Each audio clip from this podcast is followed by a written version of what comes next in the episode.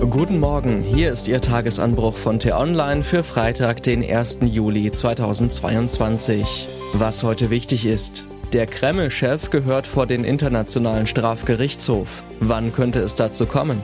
Geschrieben von T-Online-Chefredakteur Florian Harms und am Mikrofon ist heute Lars Feyen. Bosco Ntaganda war ein Teufel. Mit seiner Mörderbande wütete der Mann mit dem Spitznamen Terminator im Osten des Kongo, ließ Zivilisten massakrieren, Frauen vergewaltigen, Kinder an die Waffen zwingen.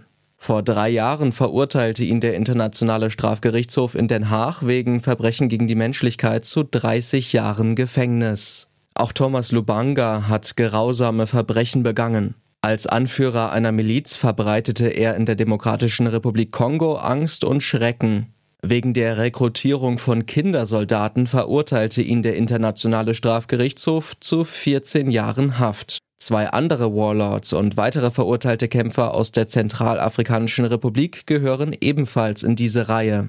Heute vor 20 Jahren ist das Weltstrafgericht in der niederländischen Hauptstadt eingesetzt worden. Mit einer hochrangig besetzten Konferenz feiern Juristen und Politiker den Jahrestag. Doch gibt es wirklich etwas zu feiern?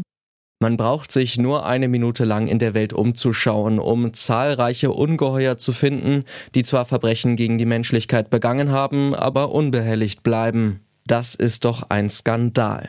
Warum wird Syriens Diktator Assad nicht angeklagt oder der saudische Kronprinz bin Salman? Warum nicht die Chefs der iranischen Revolutionsgarden und ja, warum nicht auch Chinas Präsident Xi Jinping oder der ehemalige US-Präsident George W. Bush?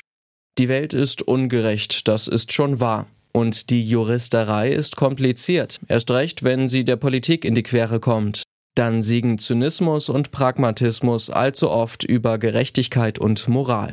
Abgesehen davon, dass sich nicht nur Diktatoren, sondern auch manche demokratische Ex-Regierungschefs immun gegen Strafverfolgung wähnen, ist es tatsächlich schwierig, Verbrechen von Potentaten lupenrein nachzuweisen. Wer gab welchen Befehl, wer traf welche Entscheidung? Meinungen am Stammtisch oder in Leitartikeln sind das eine, gerichtsfeste Beweise das andere. Vor allem aber besitzt das Weltstrafgericht keine universelle Zuständigkeit. Angeklagt werden können nur Staatsangehörige der 123 Mitgliedstaaten sowie Taten auf deren Territorien. Länder wie Russland und die USA haben das Statut des Gerichtshofs nicht ratifiziert. Sind keine Ausnahmen möglich? Doch, aber von einem Nicht-Mitgliedsland müssten sie ausdrücklich beantragt werden und zudem ein kompliziertes Verfahren durchlaufen. Aber es gibt doch das Weltrechtsprinzip, gemäß dem Kriegsverbrechern auch vor deutschen Gerichten der Prozess gemacht werden kann. Stimmt, gibt es. Wir erinnern uns an die in Koblenz verurteilten syrischen Folterknechte. Aber auch solche Verfahren sind kompliziert und politisch heikel. Die Kleinen hängt man, die Großen lässt man laufen. Die alte Redensart gilt trotz vieler Fortschritte des internationalen Rechts leider vielerorts bis heute. Falls Sie sich gefragt haben, warum der Verbrecher im Kreml nicht schon längst vor einem Richter steht und womöglich sogar im Herbst zum G20-Gipfel reist, finden Sie in der Gemengelage aus politischen und formalen Gründen die Antwort.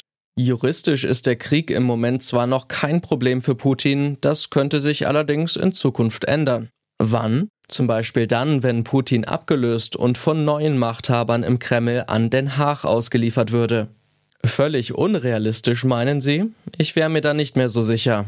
Die geschlossene Front aus EU, G7 und NATO beim jüngsten Gipfelmarathon war imponierend. Die US-Regierung gibt der Ukraine weitere Waffen im Wert von 800 Millionen Dollar und zusätzlich 500 Millionen Dollar Wirtschaftshilfe. Selbst wenn es im gegenwärtigen Gasstreit anders erscheinen mag, die Sanktionen treffen das Moskauer Regime und seine Günstlinge hart. Der Putin-Vertraute Oleg Deripaska hat den Krieg soeben öffentlich einen kolossalen Fehler genannt. Und der britische Geheimdienst meldet, die russischen Generäle hätten immer größere Probleme, ihre Kampfgruppen in der Ukraine aus aufgeriebenen Bataillonen zusammenzustellen. All diese Entwicklungen läuten noch keine Vorentscheidung an. Doch der Druck auf den Kreml-Chef wächst. Vielleicht siegt ja doch irgendwann die Gerechtigkeit und Putin landet dort, wo er hingehört, hinter Gittern. Was heute wichtig ist. Die Corona-Zahlen schnellen in die Höhe, kostenlose Bürgertest gibt es seit gestern aber nur noch für Risikogruppen. Das ist nur das aktuellste Beispiel für die schlechte Performance, die der einst gefeierte Talkshow-Mahner Karl Lauterbach seit seinem Amtsantritt als Gesundheitsminister gibt. Heute bekommt Lauterbach das Gutachten eines Sachverständigenrats zu den bisherigen Corona-Regeln übergeben. Christian Lindner tritt auf die Bremse, zwar nicht in Sachen Höchstgeschwindigkeit auf Autobahnen, aber bei der Neuverschuldung. Der Haushaltsentwurf des Finanzministers für 2023 sieht wieder die Einhaltung der im Grundgesetz festgeschriebenen Schuldenbremse vor. Es geht um mehr als 1100 Figuren, Tafeln, Büsten und Reliefs aus dem Palast des einstigen Königreichs Benin, das heute zu Nigeria gehört. Vor rund 125 Jahren wurden sie von britischen Kolonialisten gestohlen und später an deutsche Museen und Sammlungen weiterverkauft. Heute wollen Außenministerin Baerbock und Kulturstaatsministerin Roth gemeinsam mit ihren nigerianischen Amtskollegen eine Vereinbarung unterschreiben, die die Rückgabe des Raubguts regelt. Das war der T-Online-Tagesanbruch, produziert vom Podcast Radio Detektor FM. Am Wochenende analysieren wir die Ergebnisse des NATO-Gipfels und was die Neuausrichtung des Bündnisses für Deutschland und die Beziehungen zu Russland bedeutet. Die Folge gibt es exklusiv zum Hören schon heute Abend, überall dort, wo es Podcasts gibt. Vielen Dank und tschüss. Ich wünsche Ihnen einen schönen Tag. Ihr Florian Harms.